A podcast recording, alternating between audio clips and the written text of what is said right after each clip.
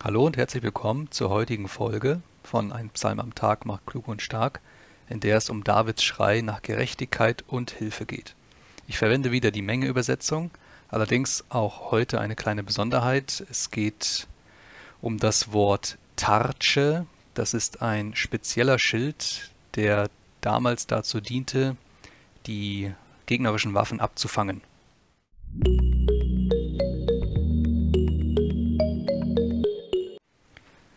Psalm 35 Hilferuf eines Dulders gegen ruchlose Feinde von David Streite Herr mit denen, die wider mich streiten, kämpfe mit denen, die mich bekämpfen. Ergreife Schild und Tartsche und mache dich auf zur Hilfe für mich. Hole die Lanze hervor und versperre den Weg denen, die mich verfolgen. Sprich zu meiner Seele, deine Hilfe bin ich. Lass in Schmach und Schande geraten, die mir nach dem Leben trachten. Zurückweichen müssen und schamrot werden, die auf Unheil wider mich sinnen. Lass sie werden wie Spreu vor dem Wind, und der Engel des Herrn stoße sie zurück.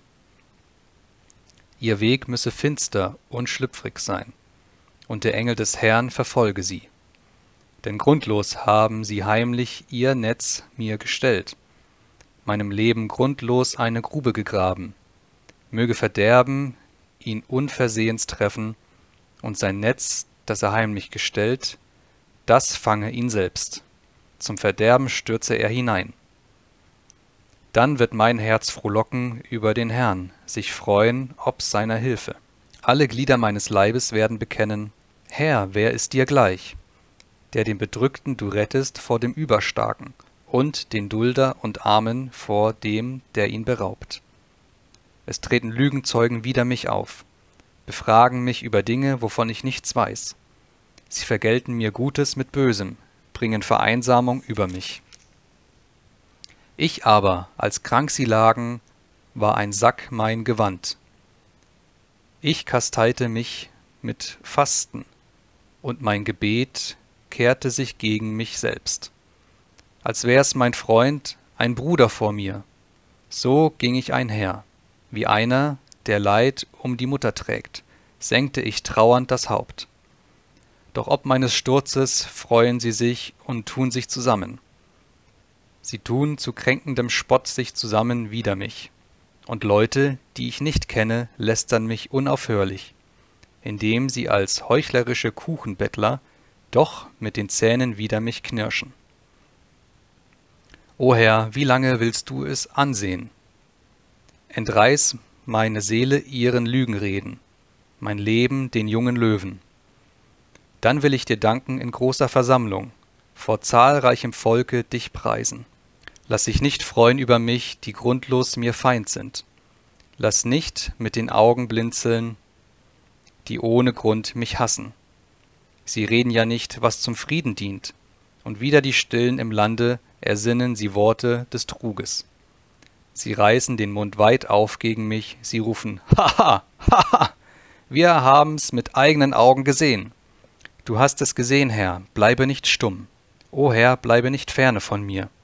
Erhebe dich doch und wache auf, mir Recht zu schaffen, mein Gott und Herr, meine Sache zu führen. Schaffe mir Recht nach deiner Gerechtigkeit, Herr, mein Gott, dass sie sich über mich nicht freuen. Lass sie in ihrem Herzen nicht sagen, haha, so wollten wir's. Lass sie nicht sagen, wir haben ihn vernichtet. Lass sie allesamt beschämt und schamrot werden, die meines Unglücks sich freuen. Lass in Schmach und Schande sich kleiden, die wider mich groß tun. Lass jubeln und fröhlich sein, die mein Recht mir gönnen, und lass sie immer da sagen, Groß ist der Herr, dem das Wohlergehen seines Knechts am Herzen liegt. Und meine Zunge soll reden von deiner Gerechtigkeit, alle Zeit von deinem Ruhm. Selbst der große König David musste Hohn, Spott und Schlimmeres ertragen. Und trotz all seiner Gebete kam die Antwort nicht immer sofort oder in der Art und Weise, wie er sich's gewünscht hat. Wie gehst du mit unerhörten Gebeten um? Und apropos unerhört, in der nächsten Folge heißt es, Gott gibt's nicht und wenn doch, schaut er weg. Ich freue mich drauf. Wir sehen uns. Mach's gut und bis dann. Ciao.